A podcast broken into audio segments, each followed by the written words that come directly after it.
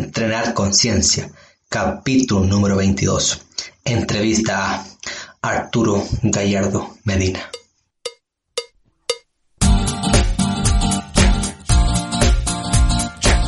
Bienvenido al podcast de Entrenar Conciencia, en donde aprenderás a entrenar mejor, alimentarte sanamente y conocer mejor tu cuerpo.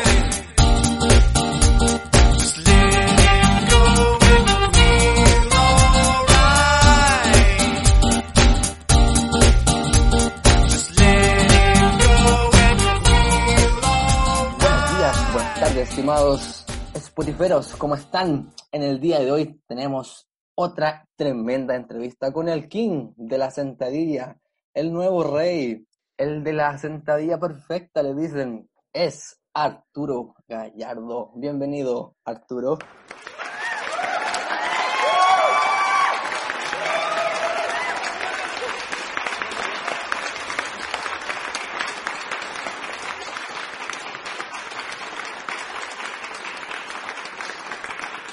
Señor, una hemorragia de placer estar con usted. Gracias por la invitación. Eh, gracias por lo de King de la sentadilla. No sé si soy King, pero eh, estoy enviciado en la sentadilla. Y cada día que estudio menos sé de sentadilla y sé nada sé. Así que el, yo creo que el King me queda muy arriba, pero para allá vamos. Eh, que después me aburro y después digo, ah, no estudio más ahora. Cambio de tema. suele pasar, suele pasar. Arturo, para las personas que no te conocen actualmente, cuéntanos quién eres, qué haces, cuáles son Ya, tus eh, estudios, próximos proyectos. Ya, a ver, eh, Arturo Gallardo Medina. Tengo que nombrar a mi madre, que nunca a veces la nombra y siempre me dice, ay, nunca me nombra y siempre nombra a tu papá. Ya, Arturo Gallardo Medina, profesor de educación física, más eh, más magíster en fisiología del ejercicio y MBA. Esos son mis tres títulos que tengo. eh, mi pregrado y mis dos po- posgrados. Y el MBA es Master Business Administration, que es eh, Máster en Administración de Empresas. El magíster de fisiología lo hicimos en la Facultad de Medicina del Andrés Bello y el magíster de negocio lo hice en la Escuela de Economía y Negocios de la Universidad Mayor. Actualmente, ¿qué, me, qué hago? Eh, entreno gente online y tengo una persona presencial y organizo y dicto algunos cursos en la plataforma E-medio BTH que ya lleva, va a cumplir ahora en diciembre tres años dictando cursos. Y eso es lo que hago en la parte profesional, en la parte deportiva. Trato de entrenar. Tengo un personal trainer, porque tengo un personal trainer, pues tengo personal trainer, po. porque si no, no, no entreno, me da una lata. Así que tengo un colega que le dije, partner, entrena, porque sabéis que necesitáis ese impulso y ahí veis la importancia de tener un entrenador personal. Eh, ¿Qué más? Ando en bicicleta, eso lo hago solo y ahí estoy pedaleando ahora nuevamente después de casi cuatro meses, ya estoy pedaleando eh, tres veces por semana. Llego a duras penas, pero estoy llegando. Antes estaba muy entrenado, estoy muy desentrenado aeróbicamente y se, obviamente se nota, tengo 41 años, se nota la diferencia a los 41 años, se nota cómo te afecta el no moverte. Subí de peso mucho, casi 10 kilos, po, viejo. ahora ya voy en 6, bajé 4.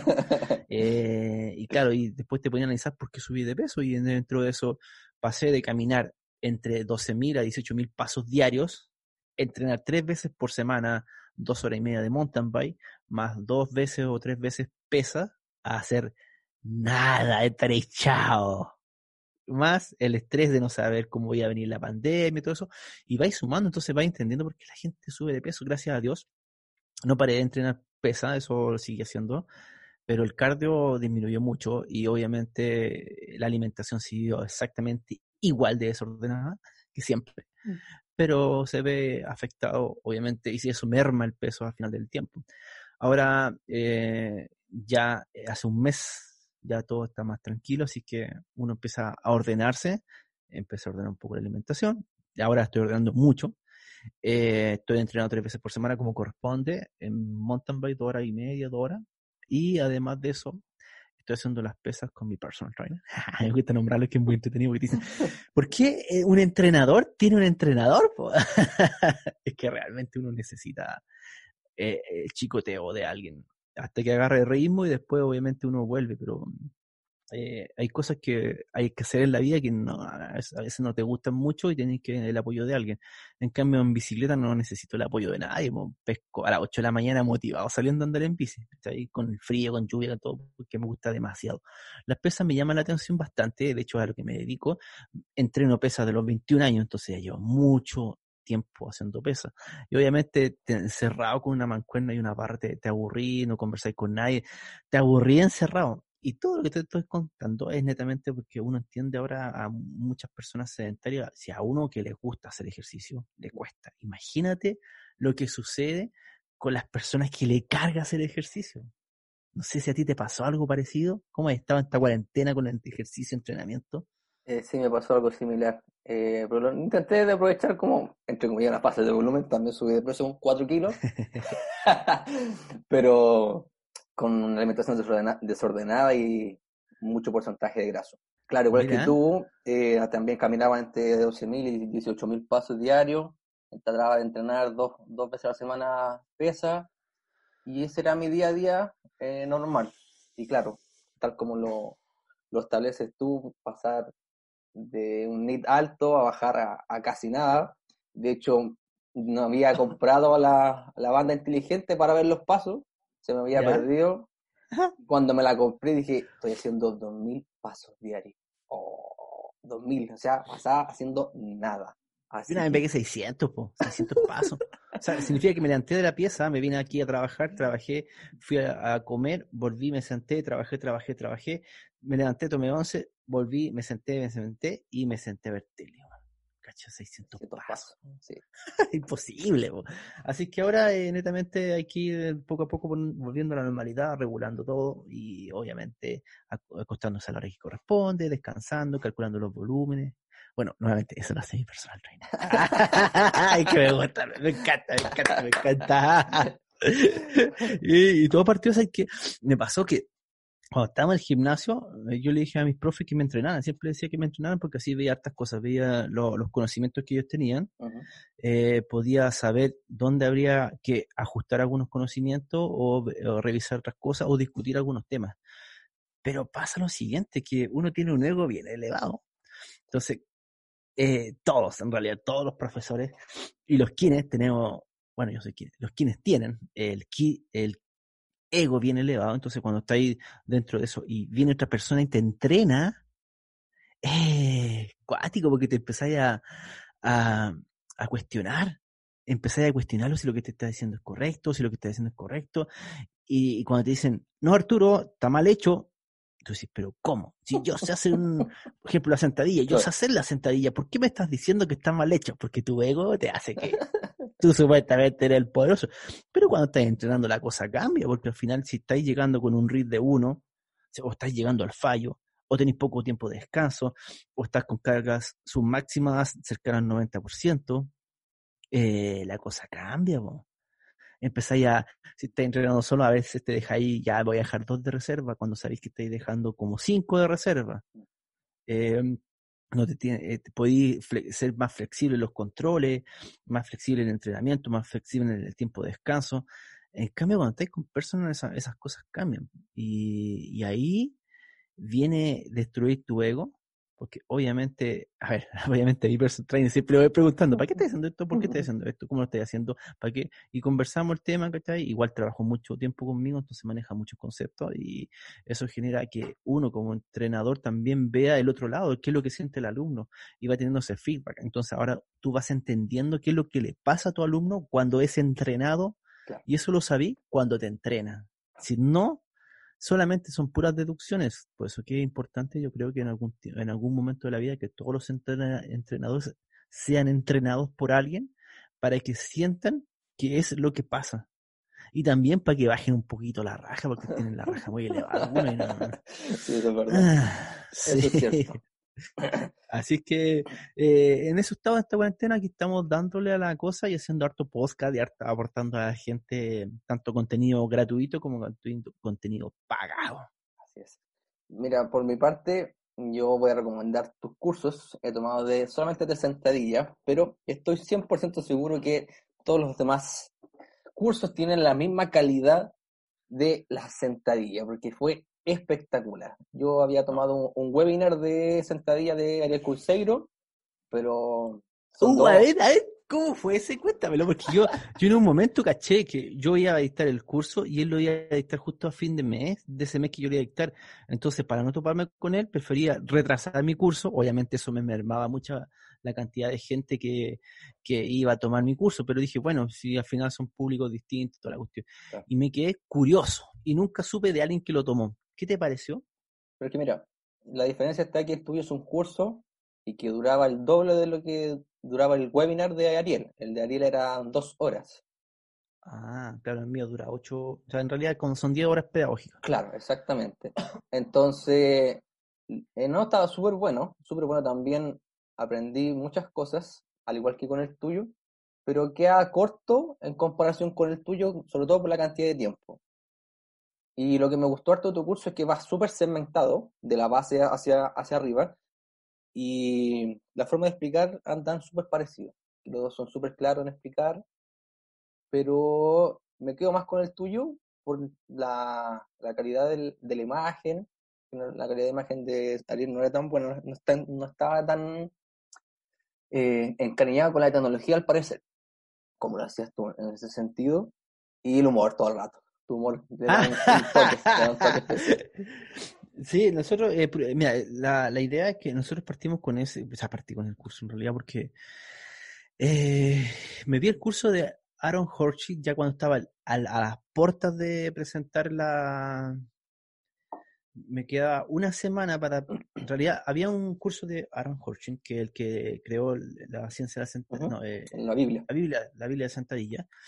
Y dije yo lo voy a ver, pero lo voy a ver cuando ya esté, yo me sienta ya pro la sentadilla, ahí lo voy a ver.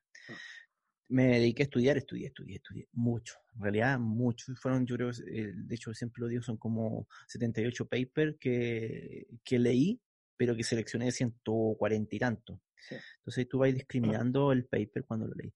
Y luego de eso eh, fui viendo videos, viendo errores, aprendiendo, analizando, analizando, metiendo un poco en la biomecánica, metiendo un poco en la teoría de entrenamiento, un poquito de la fisiología, y, tomando todo lo que los años de experiencia te, te suman. Y dentro de eso, cuando terminé de decir, ya está listo el curso, está listo, no tengo nada más que hacer, ¡pum! Me metí a ver el de Aaron Hodge. Y en realidad, eh, bueno el curso, pero creo que eh, fue un curso muy básico para lo que yo esperaba. En realidad yo esperaba mucho más de Aaron porque tiene un libro muy bueno y creo que un libro de los que recomiendo siempre leer de la sentadilla. Eh, pero hay muchas cosas también que quedan como en el aire en relación a, de repente un poquito de mitos y poca referencia bibliográfica detrás. Esa sería mi crítica en relación al libro. Mucho de mucha teoría y poca, y, mucha práctica y poca teoría a veces. Tienen que ir de la mano y obviamente la sentadilla se pierde un poco, pero el libro sí lo sigo recomendando siempre. Obviamente, si quieren profundizar, eh, pueden tomar mi curso, que son muchas horas de y muchos libros, muchos libros, mucho paper estudiado, así que eso va a depender de lo que uno quiera, porque de hecho en un webinar con con el, el de las kettlebell de el Milo. Milo dijo, uno corrige hasta la profundidad que llega a un, un punto. O sea, por ejemplo, eh, no sé, tú podías hacer un curso de sentadilla que va a durar dos horas, otro puede hacer un curso que dura media hora y otro puede hacer un curso de diez horas. Depende de la profundidad que le des. Sí. Así que gracias, qué bueno que te haya gustado y que te haya servido bastante y hay estas evaluaciones, visiones que podemos tener y nos ayudan bastante a observar, a aprender a observar qué cosas que no nos enseñan en la universidad, qué cosas observar. Así es. Así que dicho eso, y sé que hiciste una cruzada de regalar becas. Sí, Como entrenar conciencia también vamos a regalar dos becas.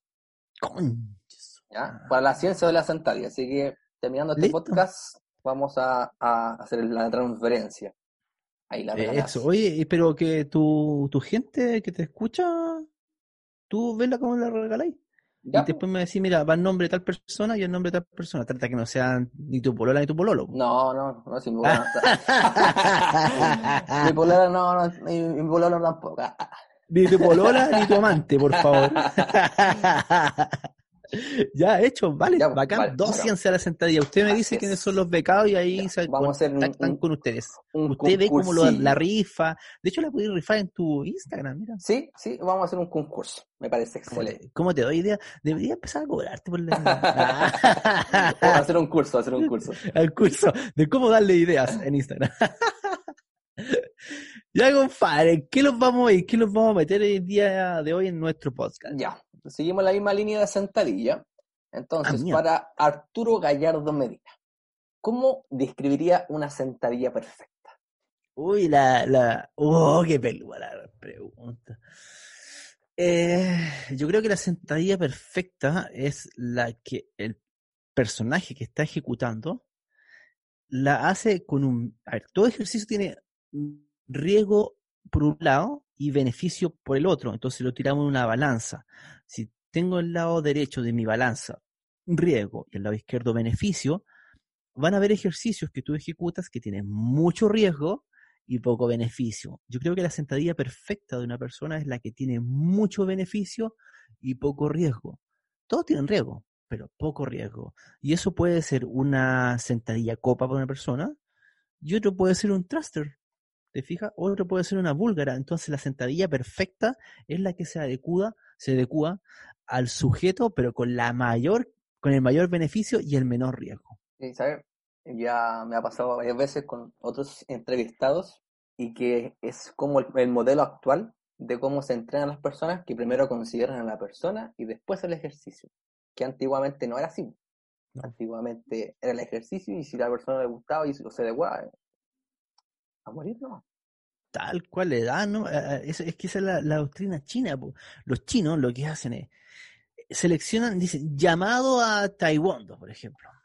Y llegan, no sé, 10.000 chinos y los profesores empiezan a entrenar, ta, ta, y la selección natural empieza a lesionar, empieza a frustrar, empieza a ta, y al final van quedando los mejores. ¿Cachai? Ellos nunca adecuaron el ejercicio a la persona, sino tiraron, este es lo que hay que hacer, y los que quedan viven, los demás mueren. Ya, esa es la selección antigua. Ahora, obviamente, como dices tú, ha cambiado bastante. Para el bien del ser humano. Sí, yo creo, porque al final mi, mi papá también hace sentadilla, pero hace sentadilla copa. Excelente. Y Vale. esa es su sentadilla perfecta. Eh, durante el curso habían conceptos que los dejé anotaditos para obviamente hacerte preguntas después. O sea, ahora querés que te aclare tus dudas. ¿ah? hay que aprovechar, hay que aprovechar. Entonces, en, en una de ellas nombraste la expresión ventaja mecánica. ¿Qué es la ventaja mecánica? Y si es que se pudiera explicar, entre comillas, de forma simple. Chucha, ahí tenemos que entrar a hablar de palanca.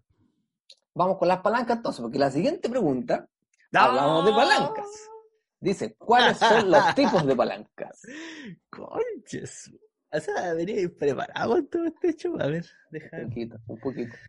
A ver, ¿cómo te explico esto? Aquí, espera. En mi mano tengo. a ver, ay, voy a cambiar de pantalla para que se entienda. Dele tecnología para que se vea más pro. Una proma chaya, la chaya. Ahí sí. En mi mano tengo este bastoncito, que es una válvula de bicicleta. ¿Cachai? Con esto yo inflo mi bicicleta. Ya. ¿Te pica? Sí. Esto lo enchufo a la bicicleta y aquí pongo el bombín y que un palito. Este palito, yo voy a tener un peso determinado en el borde derecho del palo y un peso determinado en el borde izquierdo. Perdón, al revés. El otro derecho y el otro izquierdo. Uno, va, uno acá, Sí. un palo, un peso para cada lado. Entonces, ¿qué es lo que sucede? Que yo al palito lo coloco ahí. Le coloco un punto medio que se llama fulcro, que sería el punto de apoyo del palito. Entonces, eso lo que genera es que me diga que por el lado izquierdo del palo hay un- una distancia desde el punto medio que se colocó hacia el borde y del punto medio hacia el lado derecho otro borde, al borde. Hay otra distancia, hay dos distancias. La distancia que va hacia la izquierda me va a hacer referencia de una palanca. y la distancia que va al derecho, otra palanca. ¿Por qué? Porque en el lado izquierdo, en el borde del palo, yo coloco un peso determinado. Entonces, ¿qué me va a indicar? Que ese peso que yo coloqué está generando una resistencia y que se llama la resistencia en una palanca. Entonces va a generar que la resistencia vaya en esa dirección. Y por el otro lado, voy a encontrar la fuerza de gravedad que está empujando esta palanca y que está generando que la resistencia sea igual a la potencia que se está generando. ¿Se va entendiéndote? Sí, sí, sí, sí. Entonces, esta diferencia que está desde la potencia que está al lado derecho hacia el fulcro, hablamos de la palanca de potencia, que es un brazo palanca que se genera. Pero por el otro lado, vamos a hablar de otra distancia, que es del fulcro hacia la resistencia, que sería el brazo de resistencia. En estos momentos vamos a decir que tenemos brazo resistencia y brazo palanca equilibrados, por eso que el palito no se mueve para ningún lado. Si yo a esto le coloco una carga, que va a ser este, este, esta cosita, que le coloco una carga, va a pasar lo siguiente, mira. Si yo lo dejo en el medio, mira lo que pasa. ¿Caché que se cae? Exacto. ¿Por qué? Porque la resistencia que puse, el, el fulcro está en la mitad de la palanca, pero la resistencia que puse acá es mayor que la potencia que se genera acá. Ahí. Sí. Por lo tanto, yo tengo dos opciones. La primera es aumento la fuerza y equilibrio. O la segunda opción es muevo, muevo hacia allá. Espera, deja buscar el equilibrio. Sí. Ahí, ¿cachai? ¿Qué es lo que significó? Que ahora mi potencia que está generando acá, que es la fuerza de gravedad, se iguala a la resistencia. ¿Pero por qué? Si no generé, la, la potencia que se está generando acá son los 9.8 de la fuerza de gravedad, no modifiqué absolutamente nada. Lo que generó entonces esa diferencia es justamente que en este lado, que estoy viendo acá, desplacé el fulcro. Hacia la resistencia. hacia el lado de la resistencia. Entonces le bajé el brazo palanca a la resistencia y le aumenté el brazo palanca a la potencia, pero no generé nada. Tengo esa opción. Y la otra opción es que lo deje al medio, pero que genere una fuerza acá para que se equilibre. ¿Se entendió ese, ese, ese concepto? Sí, Ya, sí. eso, eso es lo que nosotros hablamos de brazo palanca. Por lo tanto, cuando hablemos de brazo palanca, va a ser la distancia perpendicular desde la línea de acción hacia el fulcro. Ya. ¿Ya? Y el fulcro va a ser siempre el punto de apoyo. Por lo tanto, esto nos va a dar lo siguiente, nos va a decir que la potencia generada por el brazo palanca es igual a la resistencia generada por el brazo resistencia. Cuando están iguales, es equilibrio. Y esta, y esta fórmula es bacán porque estoy multiplicando P por VP y R por VR, que es brazo resistencia. Entonces, cuando yo tengo este equilibrio acá, puedo hacer otra opción. Puedo despejar, como está multiplicando, despejo dejo R solo y me va a decir que la potencia, para saber la resistencia, cuánto es la resistencia que yo tengo acá, yo digo, la potencia por el brazo palanca dividido por el brazo de resistencia. y en realidad, si se ve como, ¡ah! Ese fue la bola. Pero es que lo que quiere decir esa fórmula es que si yo aumento el brazo de potencia, puedo levantar más peso. Si yo disminuyo el brazo de resistencia, también puedo levantar más peso. ¿Se entiende? Sí. Por lo tanto, si yo quiero abrir, no sé, por ejemplo, tengo una tuerca y quiero abrirla, tengo una palanca que, que genera la llave, pero si no la puedo abrir, lo que hago, me, le meto un tubo Claro. y me alejo del Ah, punto ah. donde estoy girando la... Entonces, mi brazo palanca que se genera sobre esta tuerca es mayor, Exacto. pero estamos hablando del brazo de potencia porque la potencia la estoy generando acá. Sí. En cambio, si la llave es chiquitita, la potencia, la- me- mi brazo de, de, de potencia fue menor, entonces me tuve que acercar justo a donde está el brazo de resistencia, donde está el fulcro, y ahí genera que obviamente voy a generar más fuerza. ¿Se te entendió Sí, sí, sí. la, la sí, ola? entendí. Ya. Excelente. Entonces ahora recién puedo explicar lo que es la ventaja mecánica, po. Eh, porque antes la de que- me- antes de que comience, tendríamos que considerar todo este tipo de palancas, más el fulcro, el, fulcro, la- el, brazo de potencia, para comprar una máquina en, de las tiendas, por ejemplo, eh, alguna polea. Mm, Es que en realidad tú compras la máquina y después tú te adaptas a la máquina. Ya. Así que en realidad da lo mismo porque no te voy a poner a calcular lo, lo- las palancas si son móviles o, o- o fijas, ¿cachai? No te vayas a poner a calcularla porque la palanca está. Tú te adaptas y le metís más carga o menos carga. Obviamente, con una palanca, o sea, una, una polea móvil, vaya a poder levantar mucho más peso. Bueno, dicho Claro. lo anterior, vamos a hablar recién de ventaja mecánica. La ventaja mecánica va a ser el esfuerzo menor que se genera para llevar a cabo una, una pega, un trabajo, ¿cachai? Una carga. Entonces, por ejemplo, si yo estoy así con así una palanca, ejerciendo la fuerza acá, mi ventaja mecánica es mayor. Sí. Aquí yo esté así, pues. Mi ventaja mecánica es menor acá. Entonces tengo que hacer mucha más fuerza que esto. ¿Cachai? Excelente. Y Entonces ahí se, se define. Y ahora también hay que saber que existen clases de, de palanca. Pues hay tres, o sea, en realidad, de- sí, es- existen tres clases. La No. primera clase es la que acabo de explicar, que el fulcro, fulcro está al medio, en un extremo está la resistencia y en otro extremo está la potencia. ¿Cachai? Y eso, por ejemplo, sería hablar como, por ejemplo, ah, bueno, un poquito más abajo. sería como, por ejemplo, hablar de un columpio. ¿Cachai? Sí. o las tijeras, po. Cuando yo estoy generando, cortando la tijera, por ejemplo, tengo, esto sería mi brazo de resistencia, la punta de la tijera sería mi brazo, mi, mi brazo de resistencia. Si yo pongo en la punta algo para cortar, por ejemplo, mi dedo, esa vendría siendo mi resistencia, y si sigo para atrás, serían mis brazos de potencia y atrás donde genero la potencia. Claro. Entonces, vaya a ver que, por ejemplo, una tijera, cuando quiere cortar algo, yo tengo dos opciones si es muy duro. La primera opción es acerco esto lo más cercano al fulcro Ujú. para generar la mayor potencia de corte y puedo cortar el dedo. O si la quiero cortar acá, alejo, como las tijeras podadoras, por ejemplo, alejo el brazo de potencia y eso genera que mientras más lejos menos fuerza hago y hago un corte. Lo mismo sucede con los alicates, funciona exactamente igual. Y eso es lo que nosotros hablamos que es la palanca de primer grado, ¿cachai? Cuando la- el fulcro está al medio entre la resistencia y la potencia. Y la potencia siempre puede ser menor a la resistencia. En cambio, existen de segundo grado. Y la segundo grado se pone un poquito más difícil a veces de entender. Esto es cuando yo tengo un fulcro, una resistencia, y después de eso tengo la potencia generada. Ya. En ese orden. Ya. Entonces, normalmente el ejemplo que se coloca y que a veces la gente se pierde un poco es el remo. Cuando tú vas remando, tenías el agua, metir la paleta en el agua y ese es mi fulcro. ¿Ya? Y después el bastón sigue hacia ti, hacia donde estoy yo. Sí. Y yo dije que era fulcro, resistencia, potencia, ¿no es cierto? Sí. Entonces, el fulcro es el agua, después viene donde se engancha la paleta, que es la resistencia del bote más el mamífero, Claro.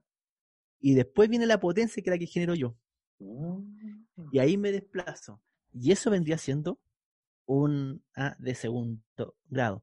Otro ejemplo también es una carretilla. Cuando tú pescas la carretilla, la carretilla tiene la rueda bien adelante. Sí. Ese es el fulcro. Después viene la carretilla en sí donde tú echáis lo- los muertos.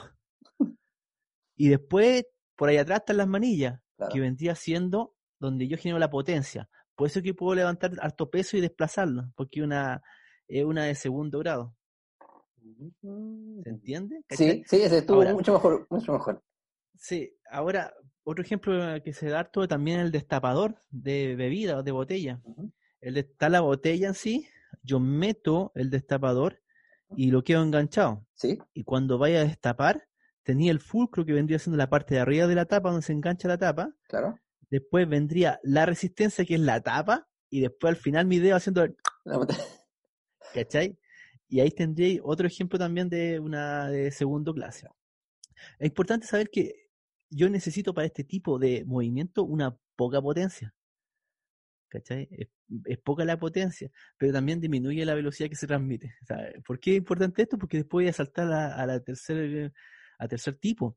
En el tercer tipo vamos a hablar que tenemos el fulcro igual al- en un borde, pero ahora de tener la resistencia tenemos la potencia al medio y la resistencia al final. El otro era fulcro, resistencia, Sí, potencia. Este es fulcro, potencia, resistencia, va al revés. Y este es el típico ejemplo de la de la pinza para sacar pelo. La resistencia está al fondo, Claro. mi potencia está en la parte media y el fulcro está al final. ¿Cachai? Otro ejemplo también que se habla mucho de, de, de este tercer tipo es cuando el fulcro no está estable. Y eso significa, por ejemplo, cuando tú estás barriendo con la escoba. Tú tomáis la escoba, la resistencia está bajo los pelos de la escoba y el fulcro está arriba arriba, que eh, en realidad el fulcro, tú, te, tú mueves abajo, pero el fulcro está como imaginario. O la caña a pescar también, pues cuando vaya a pescar, está la caña hacia adelante que va agarrando el pescadito. Exacto. La caña que vendría siendo, el pescado vendría siendo la, la resistencia. Después, como viene la potencia, soy yo. Y el fulcro lo que sobra para atrás de la, para atrás de la, La caña. caña.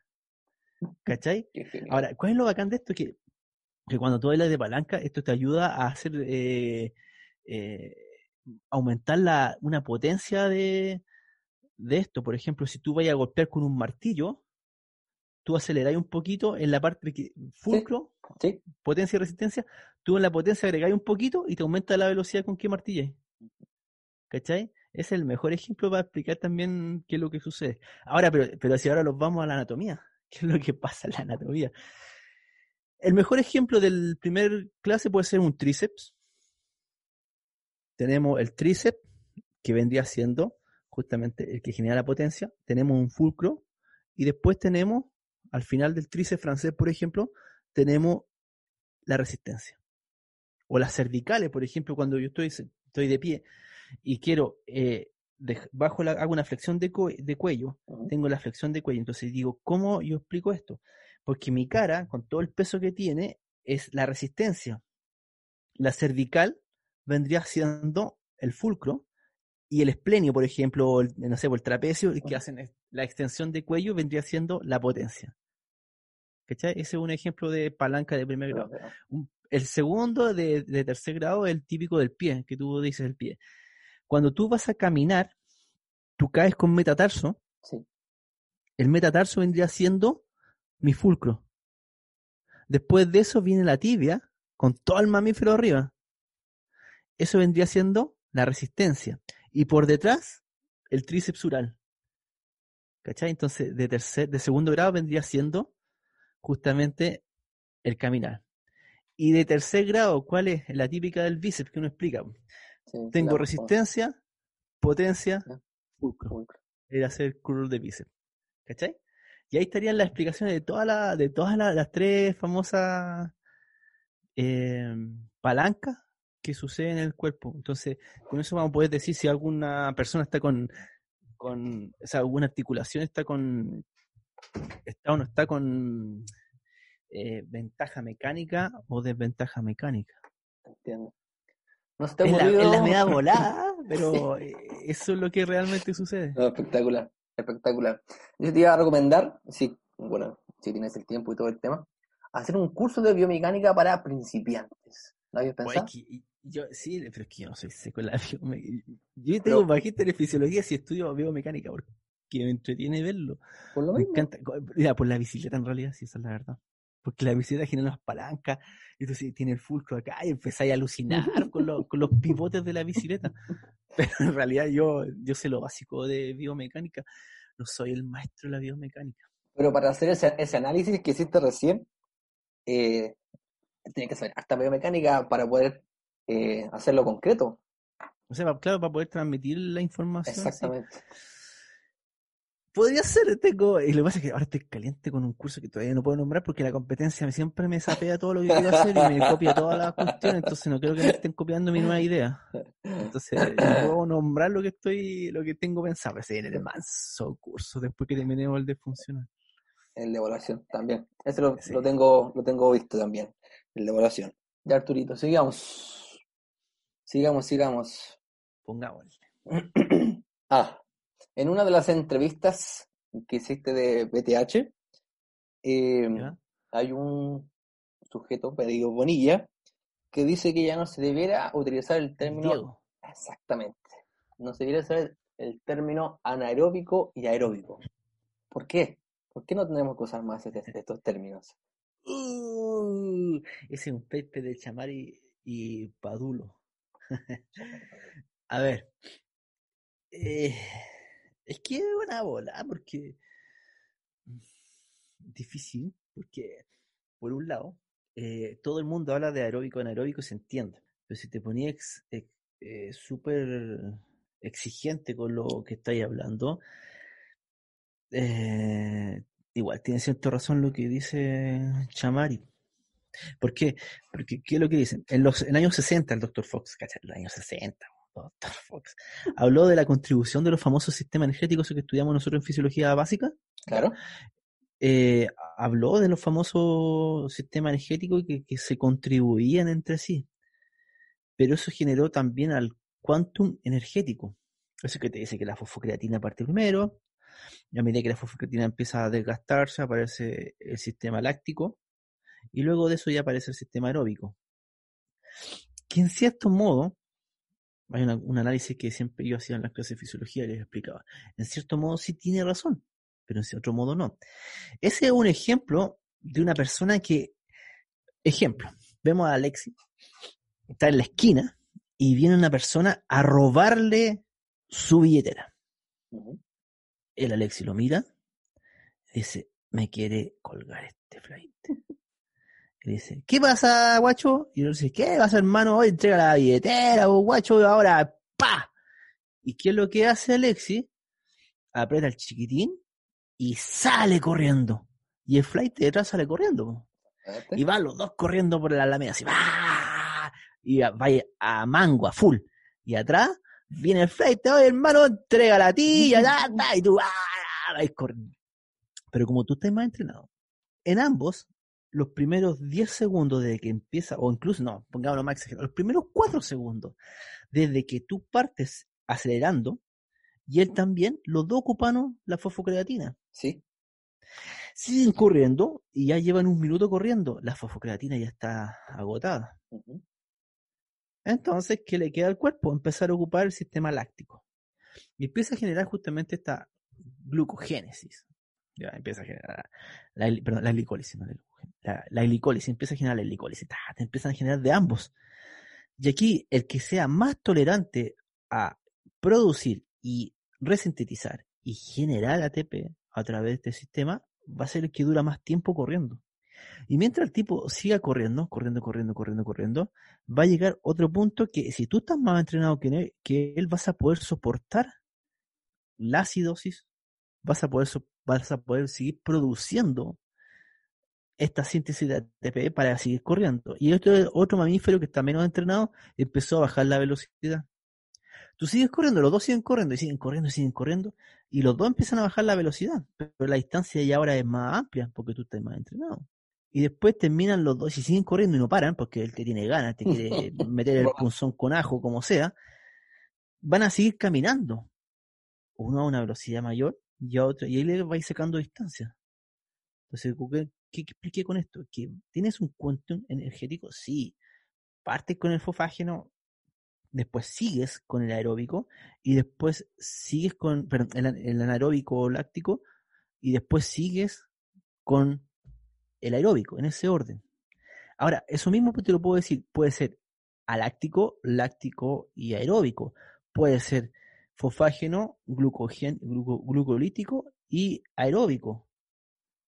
¿Cachai? Eso es lo que siempre se enseñó. Pero ¿qué Sí. pasa ahora, por ejemplo, si tú vais caminando, estás en aeróbico, vais caminando y te sale a dar un perro, y tú ¡guau! corres media cuadra, ocupaste de fosfágeno nomás, Exacto. y había un poquito de elástico, y después bajaste aeróbico, y te sale otro perro, ¡pa! fosfágeno de nuevo, y después te sale otro perro, pero ya no podéis correr tan rápido, van a ir correr, ¿cachai? Entonces, los sistemas se van intercambiando, van apareciendo aeróbico, anaeróbico, aeróbico, anaeróbico, y se van dando entiendo, toda esa mezcla. Ya, eso es lo que siempre se explicó en fisiología. A lo mejor el profesor que hizo su clase no te lo explicó bien, pero es como la, la ciencia en realidad de lo que va sucediendo entre los sistemas. ¿Qué es lo que propone Chamari? Me di- dice, oye, el predominio energético global en sí, como todo, o sea, el- lo que cambia es el tiempo como una vía metabólica aporta proporcionalmente el ATP, ¿cachai? No es que vayan cambiando entre uno y otro, sino el tiempo que se produce ATP. Por lo tanto, siempre va a haber aeróbico, siempre va a haber láctico y siempre va a haber fosfágeno funcionando. A lo mejor de tú, del momento que, que dijiste, ah, me pica, y te moviste rápido, ocupé el fosfágeno de esta extensión de hombro, esta flexión de hombro, si te rasques por abajo, por arriba, como sea, o O de repente estás aquí y venía una mosca a tu ojo y te corriste hacia atrás. Activaste tu esplenio hacer la extensión cervical. Entonces, en ese momento tú ocupaste fofágeno, pero tus piernas están sentadas y están haciendo aeróbico. po, ¿Cachai? Y si te estás rascando, estás ocupando el flexor del dedo, ok, ese está en láctico. ¿cachai? Entonces los sistemas se van mezclando. Y por eso que dice que en sí, como un cuento, como un, un humano, lo que sucede es que tienes que ir mezclando estos sistemas. Por lo tanto, es, como dice, es cómo te aporta proporcionalmente el ATP a la vía según el esfuerzo que estás dando. No es que hayan separado. Y a raíz de eso te dice, lo clasificamos en qué? En esfuerzo explosivo, que dura hasta 6 segundos. Pero ahí viene otra crítica, ¿explotamos? Que, por eso depende, depende del autor. Claro. Entonces, bueno, ¿qué es lo que proponen? Que se llame esfuerzo explosivo, que se llame esfuerzo de alta intensidad y que se llame esfuerzo de endurance. ¿Y cómo van a ser los tiempos? De 0 a 6 segundos vendría siendo el explosivo, de 6 segundos hasta un minuto podría ser el de alta intensidad y después todo lo demás endurance. ¿Te fijáis? Esa es la propuesta que tienen ellos. Entiendo. Otra propuesta podemos hablar de fuerza rápida, fuerza de hipertrofia y fuerza de resistencia. Y otras propuestas son, son la aláctico, láctico y aeróbico. Ya sabemos que láctico, aláctico en realidad sin lactato no funciona. Robert Roberts lo mostró en su paper que el lactato siempre está presente. Y también podemos hablar de anaero- aeróbico fofágeno, aeróbico, o sea, anaeróbico fofágeno, anaeróbico glucolítico y aeróbico, que otra propuesta que es la que se enseña en la universidad. Entonces, si tú me preguntas, ¿se debe llamar fofágeno aeróbico, anaeróbico, láctico? Entonces, va a depender del profesional que te diste la cátedra. ¿Debemos dejar de llamar aeróbico o anaeróbico? Va a depender del profesional que te dicte la, la cátedra. Lo importante, sí, es que la persona que escucha la cátedra sepa que se puede llamar de todos esos nombres. Porque si tú mañana vayas a escuchar a López Chicharro y te va a hablar de fosfágeno, sepas que estaba hablando de fosfágeno. Y si vayas a escuchar a Bonilla y te va a decir de esfuerzo explosivo, sepas que estás hablando de este famoso esfuerzo explosivo. Entiendo, entiendo, entiendo el punto. Eso es lo que sucede. Entonces, si preguntáis, ¿debemos llamarlo o no llamarle? Va a depender de lo- con quién quieras conversar el tema, pero sí tienes que saberlo. Claro. Totalmente de acuerdo. Ha sido intensa este- esta entrevista. Hoy los que nos van a escuchar después van a quedar locos. Y eso que no tomé café. Yo sí tomé. Genial. Eso sucede, vos, querido profe. Genial. Así no, funciona esta, esta cosa. Espectacular, espectacular. Ya, ¿va a anunciar algún proyecto o lo va a dejar de, de forma misteriosa? Eh, no, el proyecto no lo puedo. Lamentablemente, la competencia me tiene una bronca que no puedo, no puedo anunciar lo que se viene. Pero sí, ya saben que se van a venir cosas entretenidas que, ten- No, que no paramos de pensar. Oye, si cuando estoy haciendo caca estoy pensando lo que ven- voy a inventar, po. Pero todos, todos estamos pensando en ese proceso. Y digo, esto podría ser, esto podría ser. Y después empiezo a, a comentarlo con la gente cercana que me tira de avión para abajo, porque pienso- lo entretenido, eso es lo, lo entretenido de la crítica, que te, te critican y vas pensando, no, esto no, otro sí, oh, sí, buena idea, démosle. Y en realidad lo que estamos tratando de hacer con los cursos es ver qué les falta a los entrenadores hoy día para que mejoren su quehacer profesional. Entonces, de ahí partió, a ver, todas las en sentadilla, hagamos un curso de sentadilla. Todo hacen no todos hacen evaluación, No. hagamos un curso de evaluación, ¿cachai? Porque no te, o sea, lo que vamos a enseñar, lo que vamos a transmitir, lo que vamos a entregar en, en los cursos, es, de hecho, lo que digo en mi Facebook, es lo que no te enseñaron en la universidad y debías saberlo. Pero es que, por ejemplo, Cacha. en, en la universidad, por lo menos la educación física ya se... Eh, déjame, déjame- buscar la palabra correcta. ¡Oh! Ojo con lo que voy a decir, que te vas a escuchar después y te No, puedes condenar. No, si ya he nombrado, he nombrado mi, mi Universidad Católica del Maule. También es un magíster, no lo terminé, la tesis ahí tirada. Ya, pues motívate, hay caleta de temas entretenidos para hacer en tesis. Sí, sí, eso es cierto, eso es muy cierto. Pero tengo que Tiene que ser un tema que te encante. ¿no? Sí, Esa sí, es la- ese, es- el tema, totalmente. Yo en la tesis de, de posgrado de fisiología tuve que hacer potencia eh, salto squat ya, CMJ ya va a la COP, tuve que estudiar VOSCOP en ese tiempo, Sí. eh, correlacionado con la potencia de salida de taco. Puta que la pasé mal porque no me, me cargaba el tema. Me Tú lo terminaste, lo terminaste, si es lo Sí, lo, lo terminé para salir del cacho, pero la pasé mal. Ahí Jorge Cancino me ayudó porque Jorge Cancino era mi profe guía. Y si no, no hice ese caso. Cancino ya no lo he escuchado tanto con el profe Cancino que no lo ubico, no tengo idea de forma física, tampoco si publica, no, tengo- no lo sigo la verdad, pero lo he escuchado y tengo tremenda referencia del profesor Cancino. No, la raja. Cancino fue mi profe guía de tesis y mi jefe. Hacíamos fisiología juntos. Mi jefe, me explotaba. Entonces, eh, se, Me decía que la educación física era como. sí, no, no, Mm. se fue mucho a la- al lado educativo y dejó el tema de salud al, al lo enterró el tema de salud. Sí, pues, Entonces, por eso es que se está prostitu- prostituido ahora. sí. Y claro, fisiología fue un semestre, anatomía fue un semestre, biomecánica un semestre y nada, o sea, no, Así es, señor. claro. Ya, po. Ya Quedaste triste, ¿eh? sí, qué triste. pero ha- hagamos otro después y hablamos de otras cosas, no, No, tan sí. profundo. tan- No, tan no, volado. sí. Me gusta, me gusta porque, como te comentaba, son temas que no en todos los podcasts se hablan, y eso es lo que intento caracterizarme, de que no se hablen temas diferentes con diferentes invitados. Así que por mi parte, muy agradecido de estar contigo, Arturo. Agradecido por la, porque aceptaste la invitación de inmediato, sin ningún Feliz. inconveniente. Y Feliz. vamos a hacer el sorteo de las dos becas de sentadilla. Ya, po, en tu Instagram, po. Sí, de entrenar conciencia, así que ahí te voy a comentar quiénes son las personas y estamos listos para que puedan aprender del futuro King de la sentadilla.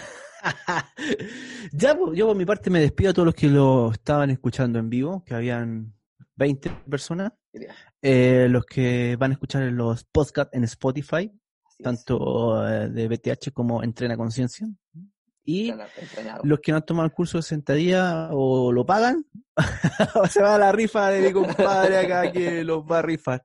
Así que por mi parte me despido. Una hemorragia, placer estar con todos ustedes y nos estamos viendo pronto. Hasta luego, Arturo, muchas gracias. Chao, chao. Bueno chicos, esta fue la entrevista con Arturo Gallardo. Espero que hayan aprendido un montón y si no aprendieron lo pueden anotar, buscar en YouTube, buscan más referencias. Recuerden que toda la información siempre va a estar en internet. En el próximo capítulo tendremos más ciencia, más evidencia, más información, más aprendizaje para que no te pierdas el podcast de Entrenar Conciencia. Y te recuerdo que vamos a sortear cuando publique la infografía en Instagram, dos becas para la ciencia de la sentadilla. Recuerda que debes compartir, dar me gusta y etiquetar a dos amigos, ¿vale?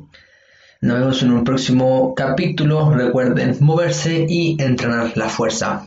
Chao, chao.